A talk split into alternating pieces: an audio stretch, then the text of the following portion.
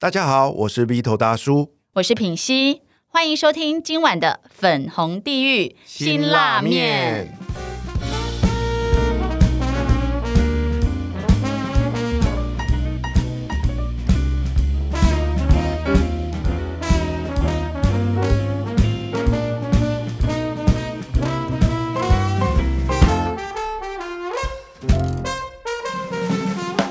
今晚邀请来陪我们一起吃这碗辛辣面的来宾会是谁呢？对于大多数像大叔一样的凡夫俗子来说，没有什么比衔着金汤匙出生的富贵人家更让人羡慕的了。这群人一出生就注定了一辈子与众不同的人生，只不过你没想过的是，这些人身上也承担了你想象不到的压力。今天很高兴邀请到我的好朋友，也是很多人心目中的餐饮女神小三元的创办人吴佩金佩佩，分享身为知名餐厅的第三代，从小到大一路走来的心路历程。让我们来欢迎佩佩。嗨，大家好。哎，佩佩啊，一开始认识你的时候啊，只觉得说你是一个很光鲜亮丽的一个餐厅的经营者。可是，在越深入了解你之后，才发现其实你的成长的过程真的背负了好多不为人知的压力耶。对啊，我觉得很多人，我其实我不觉得我们家富二代，我们就是做餐饮，我觉得应该算是比较就是一个企业这样子。嗯嗯，对我来说啊，我家也是做餐饮的啦，可是我们开的是一个小小的早餐店。嗯嗯，我印象最深的是我在幼稚园中班的时候吧，我不知道那是几岁，中班，我就每天啊就蹲在我们家的那个小小的店里面帮忙收盘子跟洗碗。嗯嗯我我印象最深的是那那件事情。嗯嗯，那我在想，你从小在大三元长大，对。应该就在那边，就是也遇到非常多的事情吧？要不要小时？候大三元对我们，我们家是三个小孩嘛，哥哥我跟我妹，我觉得对我们来说比较像是游乐场吧，就是常常会被大人喊说：“哎，不要在餐厅里面跑”，就是那种 游乐场的感觉。所以不会被说什么来帮忙端盘子之类的。长大之后是我自己想要打工的，就我不是爱读书的人，我不是喜欢就是回家可能在课本上下功夫的人。然后大概成绩就是维持中等这样子。然后我到了高中可以打工的时候，其实我就是固定在家里打工。时薪跟一般的工读生一样吗？哎，那时候应该差不多，因为我是高中生，就是赚零用钱而已嘛。对啊，所以也不会多给我们。嗯，那我要抗议啊！我从小到大在我家帮忙，我妈从来没给我半毛钱过我，觉得可能跟啊长相有关系。太糟糕了。对啊，哎，可是佩佩啊，那我有注意到你在台湾念书的时候念的是餐饮服务，我念观光科，嗯所以我们旅游跟餐饮都会接触到。那时候会选这个是因为你本来就打定主意将来要继承家业吗？我其实是想旅游，我就觉得哇，我以后就是可能可以当什么领队环游世界，然后不用花自己的钱，这种很简单的梦想。那可是你后来到国外念书之后，你反而念的是服装设计。对，其实我大概国中开始吧，因为有零用钱，我是比较会自己跑去买自己喜欢的衣服、鞋子的女生。就是我不穿那种妈妈买回来的，就觉得说妈妈买回来的不是我们这个年轻人现在喜欢穿的样子，都是比较高贵，可是就是不是我们流行的款式。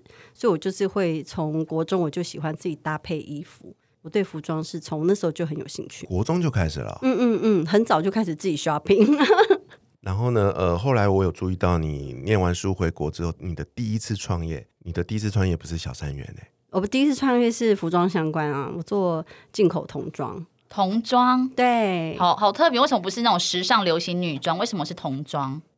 我不知道哎、就哦，那时候其实是我快回来，我在美国的最后那两年，我是留在 L A 那边。那我实习是在发宣 P R 公司，就是台湾好像比较少这类的公关公司，可能那边就是呃 local 有 local 自己的。怎么讲？就是一些 fashion house，一些 L A base 的这些品牌，那他们会由我们这种公司去帮他们操作一些他们行销公关的东西，或者是帮他们找配件衣服给好莱坞明星穿，或是借他们衣服穿。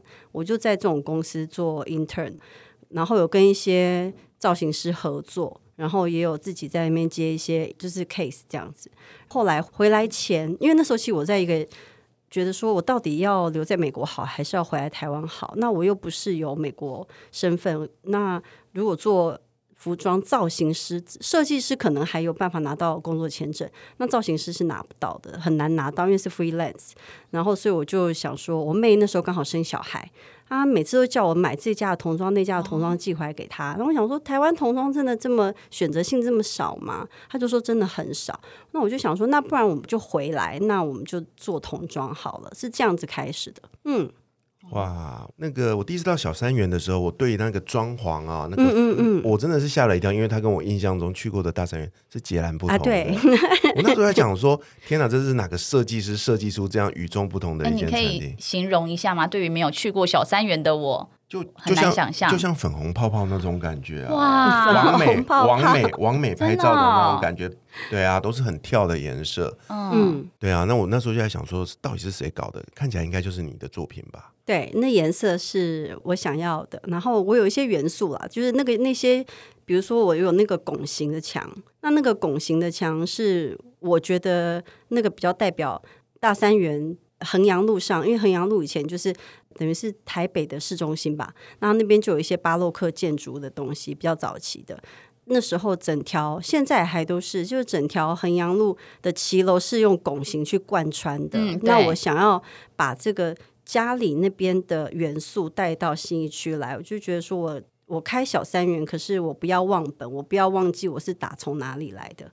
那只是说颜色，我希望跟老店有一些分别，因为我希望这个品牌是比较呃让年轻人更轻易，对对对，他可以很轻松的走进来的一个氛围。嗯嗯，那是怎么样的契机啊，让你这么勇敢的，就是决定去创造出这样一个截然不同的小三元这个全新的品牌呢？当初是我在家里工作的时候，刚好有一些瓶颈，就是二零一八年。大三有拿到米其林的那一年，那那一年非常非常的忙，就突然间的非常的忙碌。那本来大三元生意本来就不错，只是说加上米其林这个光环之后，那每天电话真的是接不完，就是电话响有点想哭的那种感觉的忙碌。然后，可是这当中虽然忙碌的当中，可是跟我妈妈的摩擦越来越多，因为我跟我妈等于是一起工作，可是，在工作上，我觉得我们两个对事情的处理方式。不一样，然后对很多事情看法也不一样，所以我们的摩擦越来越大，然后大到我真的觉得我有点没有办法继续在这边工作下去。那那段时间，其实我也有想过说，我要不要就再次的出国去，然后刚好有招商，就是商场来招商。然后刚好是一零一现在这个点，那我就想说，哎，一零一我觉得还蛮有兴趣，可以去看看，因为我知道那边观光客非常多，所以它并不是一个就是礼拜一到礼拜五的下午可能会空空的商城，它是一个就是整天都会有人地方。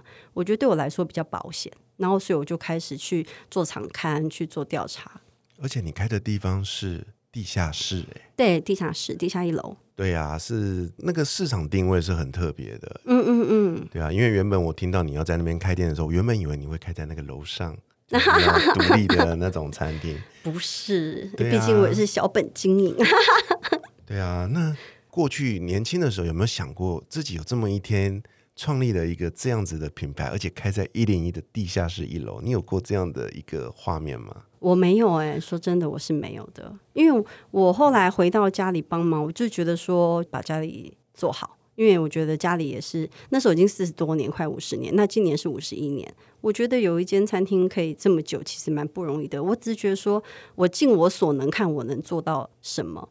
嗯，我没有特别的对。我自己的生涯，或者是说对我们家里的家业有什么样的一个愿景？嗯，当时是完全没有的。嗯，所以当一个机会来的时候，刚好又遇到了那样的状况，就很勇敢的决定创业。对，我就想说，好吧，那既然跟我妈这么工作下来，越来越就是我觉得互相应该都不舒服，就是我觉得我很痛苦。那我在痛苦的当下，我妈说不定也是痛苦的啦。所以我觉得。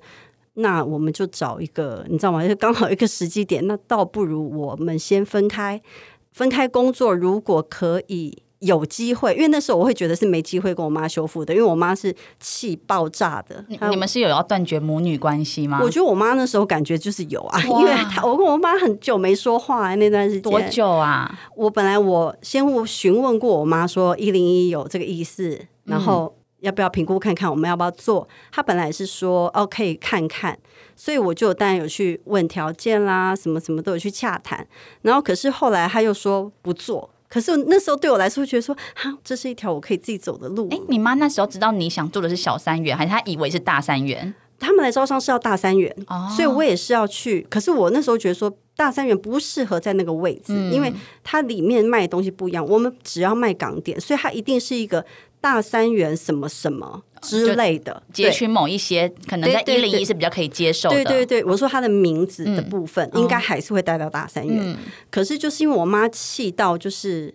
他那时候就是因为我还在大元三，那时候还在大三元上班，然后他就气到就是吃饭也不会叫我去吃饭，就不跟我说话，然后就整个很僵，就所有的员工都知道现在老板在生我的气，这样，嗯，然后他就也讲了，他说好，他后来发现我真的还是有要去做，然后他就说好。你如果去，你就不要用大三元任何资源，你也不要提到说你这间店跟大三元有任何的关系。天哪，嗯，好绝情哦！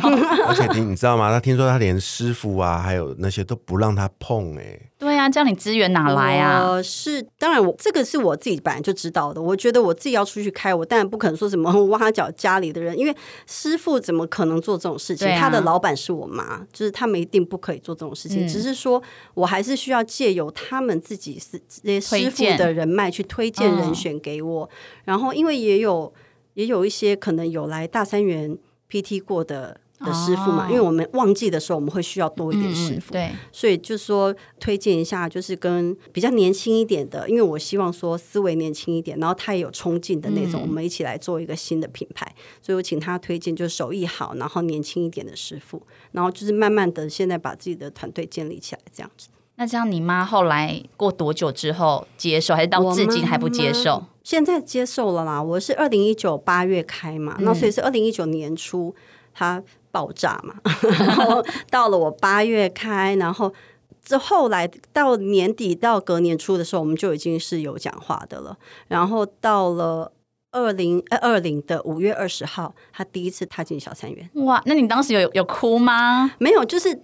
当下没有，因为当下其实很紧张。嗯，因为那天那时候已经是台湾那次第一次的大疫情后报复性消费开始，五月的时候，所以突然间一零又人很多，所以他来的时候，他其实看到的光景是让他满意的，嗯，很很好很好，生意很好这样。然后他又邀一些他的那些阿姨姐妹们来，那他们吃也觉得说东西品质很好，所以他。整个下来，他那个经验好像应该是对他来说是有面子的，所以他蛮开心。那当下我但是很紧张，我就是来之前就跟他，我跟你讲，今天董事长来哈，你们就是餐点都要给我注意，服务也要注意，就是吩咐就一定要做的好好的这样。嗯，然后紧张完，等他离开之后，就是我也稍微喘一口气的时候，那种感动才上来。有哭吗？我自己 PO 了一篇在我的脸书，写的还蛮长的。听说我很多朋友都被我那篇弄哭了，有我也哭了，真的吗？因为光是刚刚的体验感觉就是很感人呢，就是一个被大三元终于认可的小三元，对，有那种感觉，有那种感觉，对，对啊，那我不大会讲哎，就是我现在有点想要哭的感觉，因为我觉得那是一个跟父母和解的那一种过程，是是，你知道吗？特别我第一次看到你跟你妈的合照的时候，我就觉得你们两个长得好像哦。我是我跟我妈长得最像，就她三个小孩里面。可是所以她就会，她每次要生气我的时候，她就会说：每个人都说你跟我长得最像，结果你最怎么样怎么样怎么样，就是我最令他不满意。可是我相信他心里面应该是最 爱你的哦，真的吗？最骄傲的吧？因为他对你可能是最严格的，对我应该是最严格的啦。可是我觉得父母的爱应该是平等的。听说啊，你最近有一个更大的尝试，哎，就是走过疫情之后呢？你打算再开一个更新的一个据点？对，这个地方有点算是就是无心插柳。就是我其实从去年疫情开始之后，就已经开始做冷冻港点。那那时候冷冻港点就是透过亲友去购买，还有亲友去推荐朋友购买，然后还有我们的粉丝页，然后跟我们官网。可是买的人没有那么多，量也没有那么的大。然后后来就是疫情。很快其实就平息下来嘛。那我们店内的生意又恢复之后，我们那边的产能其实没有办法，就是店内的产品跟冷冻的是同时可以操作，因为那个厨房太小了。然后我就是在找一个地方，希望说可以把我们制作的师傅拉到那边去，他可以专心的一直制作，他不会被来店的客人的出餐去打扰到。可是找了很久，都一直没有找到这样子的地方，就没有一个很理想的场所。就刚好在八月的左右，我就又开始，就有一天突然三更半夜肚子饿，就想哎。煎了两颗蛋，就又不能马上睡觉，想说啊，那我就划一下手机好了。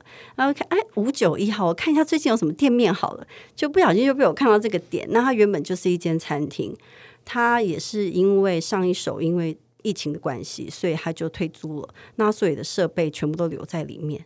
我就觉得这好像是老天爷要送我的礼物，因为半夜呃两点钟，为了两颗荷包蛋。就会觉得说这应该是老天爷要送我礼物，因为他知道我要找这样的地方，已经找很久了。然后我就隔天赶快联络中介，我就去看那个地方，就是它的厨房设备就是完美，它就是一个广东菜的餐厅，所以它里面有点心部门需要的设备，然后还有更多就是它其实可以开一家蛮有规模的广东餐厅。所以我就开始在想说，那如果我把这边拿下来，除了我的港点之外，我是不是可以做一些更多元的、多元化的经营？所以。我就想说，那既然这边它空间蛮大的，那我就来做一些包场或是一些宴会。我觉得这样经营应该也还不错，因为现在疫情，大家都喜欢一些比较私密的空间。嗯，所以大家以后呢，除了到这个一零一吃到小三元之外，嗯，还可以有多了一个新的选择的地方喽。哎，可是这个是一般外人可以知道的地方吗？目前初期我是希望就是只有朋友或朋友的朋友，就是大家推荐进来。嗯，所以今天我们算朋友吧？呃，是，所以我就有幸可以到刷脸才可以进去的那种。我觉得初期我想要，因为把它想要把它当做一个制作的厨房嘛。那既然我要多元经营，可是我不想要马上的对外，因为我觉得在突然间疫情后，我就要投入大量的人力去做这个餐厅，我觉得是对我来说太冒险。所以我觉得，如果我用预约制的，我可以去控制我的人事成本。嗯，我觉得这样蛮好的。那这样子的经营是不是一开始就透过朋友？那这样我的客人我也比较能够掌握他们的习性。我觉得对我来说是比较安全的一个经营方式了。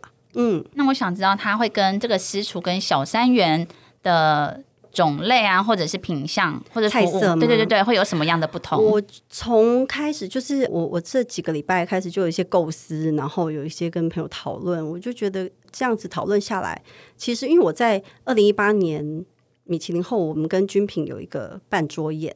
就我跟他合作了一次半桌宴，然后那次是请了几家米其林的餐厅，然后跟一个国宝级的中破塞李明灿阿灿师。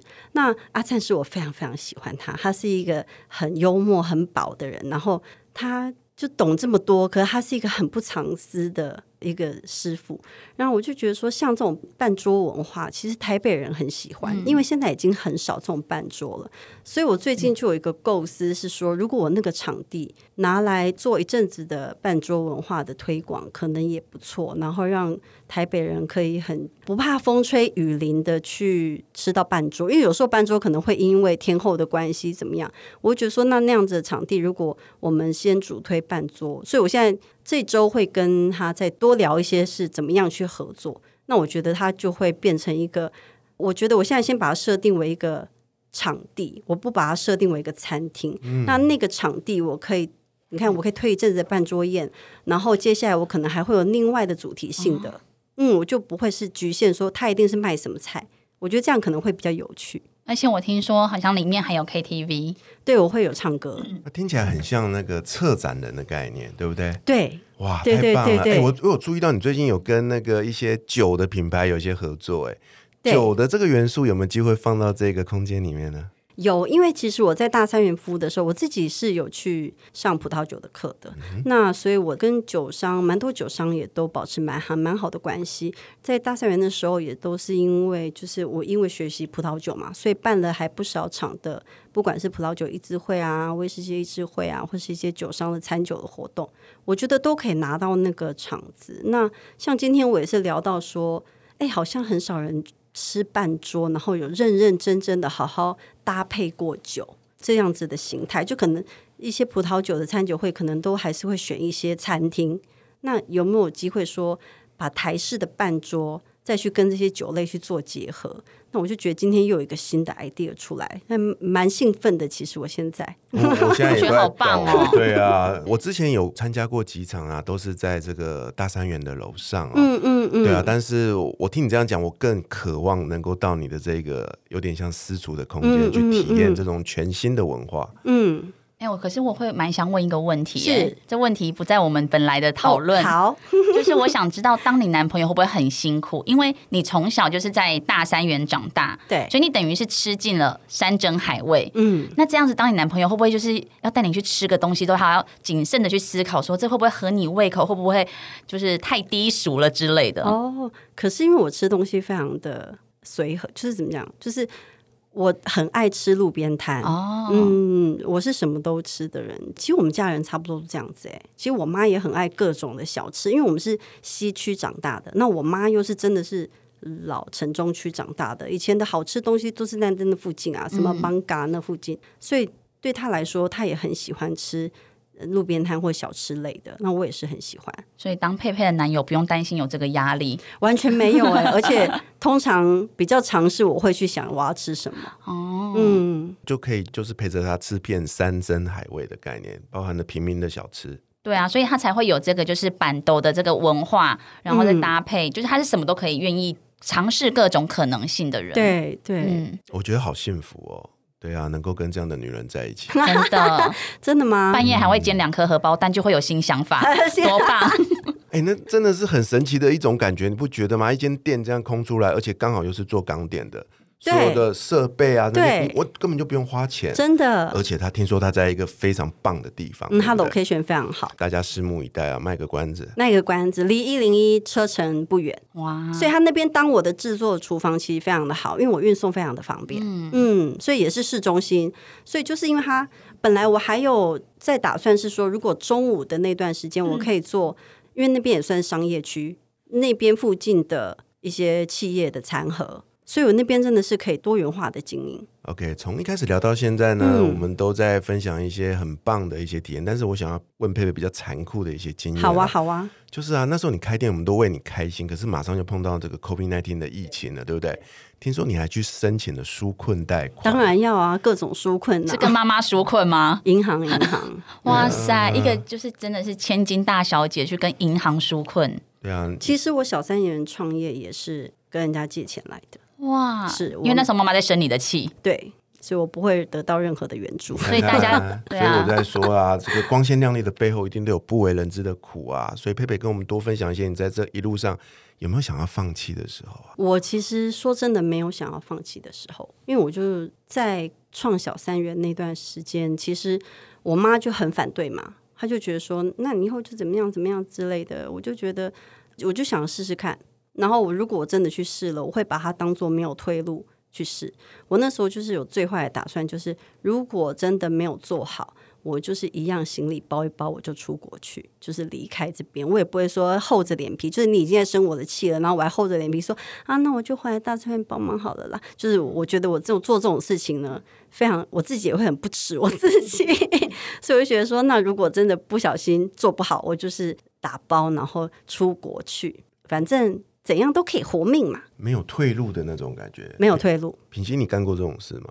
没有退路，我觉得我每天人生都没退路、哎，已经退无可退，每天都有这种感觉。但是当然不是像你这么大的愿景，嗯嗯，对啊，我觉得得重点是因为你的出身跟一般人，就是一般的平民百姓比较不一样，所以其实你照理来说你是有很多的选择，就是应该是照理来说，但是你自己不会去选择这个选择，嗯它不在你的选项里面。嗯嗯，嗯对啊，所以我觉得你的这个精神是真的让很多人会觉得好敬佩哦，而且重点是，你知道。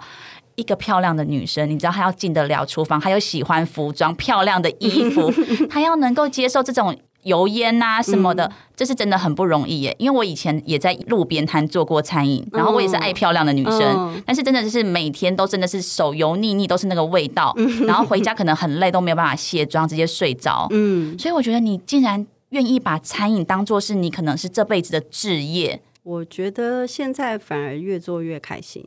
你会觉得说，哎、越做，因为像最近很多人就会来找我合作，就是刚刚提到的酒商也是，就是他们自己来找我合作的。那我就觉得说，我蛮开心的，就是我没有，因为我是一个很不懂行销的，尤其是数位行销。那怎么样在网络上打知名度这件事情对我来说真是太难，我很弱。慢慢的有人自动来找我做这些合作的时候，就觉得说啊，那他一定是看到什么他欣赏的，或是他吃到我们的东西是他真的喜欢的。那我就觉得说我这样一步一脚印，一点点一点点的，其实还是累积出来小三元该有的声量，我还蛮感动的。所以我现在每天每天都很开心。但你本身是会做港点的人吗？因为如果没有，那这样你不会很怕跟厨师吵架？你知道厨师我知道很多，嗯不跟你不开心，我就当天就要走人。啊对，我就看你怎么自己怎么办。是是是是对啊，那。这部分你是怎么样去处理？还是有曾经面对过这样的有，问题？当然也是有，就是我们的主厨，就去年也是有跟我辞职过，就是也是临时的辞职啦。可是就是软硬兼施的把他留了下来，因为我觉得这是女老板的好处，因为女老板你你稍微身段软一点，然后口气好一点。然后去问他说：“那到底问题是出在哪里？”那如果是他是觉得说是 emoji，是因为什么事情发生了，老板你让我北送什么的，我觉得我就可以聊，你讲出来。那我该道歉的我会道歉哦，并不是说我是老板我就不能道歉。我觉得老板也是人，我们也会犯错，我们也会做一些可能让下属不满的事情。那他们当然是不敢讲，可是当有那个机会，我可以引导他讲出来的时候，我是愿意。就是他们如果真的讲出来，我是真的会道歉，或是我给他们添麻烦，我给我员工添麻烦的时候，我都会道歉。说真的，我看过好多的女企业家，包含我自己是老板，嗯。可是我在你身上看到了，是真的就是一种女人的这种柔软，嗯，因为就是你不会有那种好像霸气，就是老娘就是最伟大的那一种感觉，你没有哎、你是在夹缝中出来求没有生，夹对夹缝中求生存。嗯，可是就是自己的决策，你要贯彻的时候，你要坚持。可是当你知道你给员工添麻烦的时候，我就觉得该道歉。你要让人家觉得舒服。我他如果跟我工作，他觉得舒服，他就会做的比较久。嗯我相信呢、这些都是你在离开大三元之后，决定创立小三元这一路来得到宝贵的经验吧。真的，我学到超多。这两年真的是我进步神速。那我想问佩佩，是你觉得要具备哪些特质或者是能力，嗯，才能够适合餐饮服务这个行业呢？我觉得餐饮第一个，当然你要对食物有一定的热情，然后你要喜欢爱吃。餐饮又百百种嘛，那你要对你真的喜欢吃的，我觉得也会比较好。因为如果说，比如说我不爱吃甜食，你叫我去开一间蛋糕店，我每天要试吃蛋糕，我可能会死掉。所以我就是刚好你要挑一个你真的对他有热情又爱吃，然后再来就是你也是要有服务的精神啦，就不管是客人或者是你的下属。就是一定要把客人当人看，也要把员工当人看。我觉得这还蛮重要，因为餐饮是一个人跟人很密切的一个行业，就是人跟人密不可分的一个行业。所以，如果说你不是一个很擅长处理人的问题的人，我觉得从事餐饮业其实还蛮辛苦的。嗯，走过了这么多不同的路啊啊、然后自己也投入过时尚的产业嘛哈、嗯嗯嗯如果能够再选择一次的话，你还会走上餐饮这条路吗？我会耶，我就我就说，我之前有开过童装店嘛。嗯那你知道那种零售业，就是客人走进来，可能晃两圈，他可能就不买就出去，有那个失落感。我喜欢那种就是开餐厅，当客人踏进来，其实他就是要吃东西了。那接下来你能不能让他喜欢？就是在你接下来你的餐点，你提供什么样的餐点，你提供什么样的服务，能不能让他满意？我觉得这样就会比觉得比较开心，比较没有失落感，不像那种零售业，就是进来客人逛一圈，然后你还很热忱的想帮他找东西的时候，他就说哦不用自己看，然后怎么啊就走了。啊，你享受那整个服务他的过程。对对对，让他觉得开心满意离开的那个过程。难怪你你的新的事业是想要做更延伸的哦，就是包含了这个私厨啊，或者是嗯加上一些酒类，甚至歌唱。我觉得那可以对让整个用餐的体验更完整。那我也觉得，我也觉得，因为我在小三元，它毕竟在美食街，虽然它有自己的座位，我们是店中店，可是它还形态还是在有点像美食街。那其实很多客人想要有私密空间，或者他想要更完整的用餐体验的话，我其实是做不到的。所以我对这个新的场地我也有很大的期待。哇，太棒！那你一定要帮我们设计一道菜哦，就叫粉红地狱辛拉面。好，好好期待哦，感觉就很好吃。上上面是品析女神的脸啊。然后就拿刀子把它戳 戳烂这样子。好啊，佩佩，最后我想要邀请你对过去的自己说一句话，你会对过去的自己说什么呢？就是一直以来的自己是吗？嗯哼，我会说，就是人生这条路，虽然你就是跌跌撞撞绕了很多圈，可是没有一个选择是错误的选择，因为每一个选择都是让我学到更多，然后我们也透过这些选择成就了今天的我。那我也希望说，以后的我都不要害怕做选择。嗯，我觉得真的是他勇于做选择，所以才会有现在那么多的看到自己的可能性。所以说啊，羡慕出身豪门的人有什么好羡慕的？他们好苦哦，比我们更辛苦。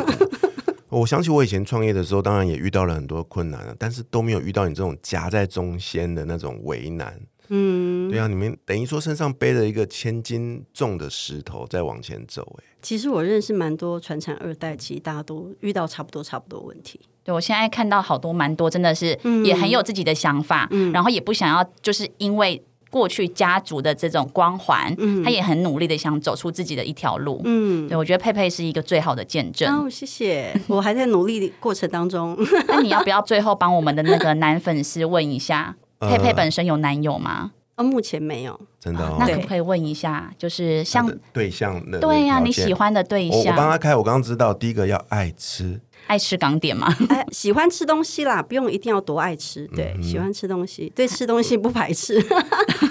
还有呢？其他哦，也是要看演员。嗯，通常通常会说看演员的那个演员都要很高，这样颜值都要很高。长得 长得如果像大叔我这种这么平凡的人看得上眼吗？但很爱吃，应该不是平凡呢，你没有平凡哦。真的吗？对，不平凡的丑，你不 是这样吗？不是，那是什么？你不平凡，你没有平凡。好，那如果列出三个条件啦，就是你最重视的男生，就是另外一半的三个条件会是哪三个？嗯，跟宇宙许愿吧。来，第一个条件是，就第一个当然是要有我的演员嘛。OK，对。然后再来就是，我觉得他要忠诚。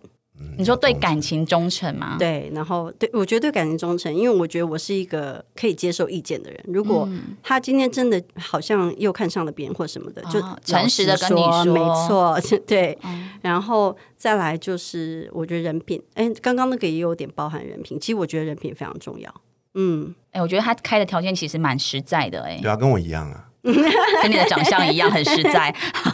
好，今天谢谢佩佩来参加我们的访问，让我们来期待你的这个新的据点赶紧开幕哈。好，大家就可以到那边来一起来点一碗他为我们精心设计的粉红地狱。我好期待哦，因为反正可以克制化，可以。我觉得我们那边就会希望可以做比较多像这样子的事情。OK，好，下礼拜陪我们一起吃辛拉面的来宾会是谁呢？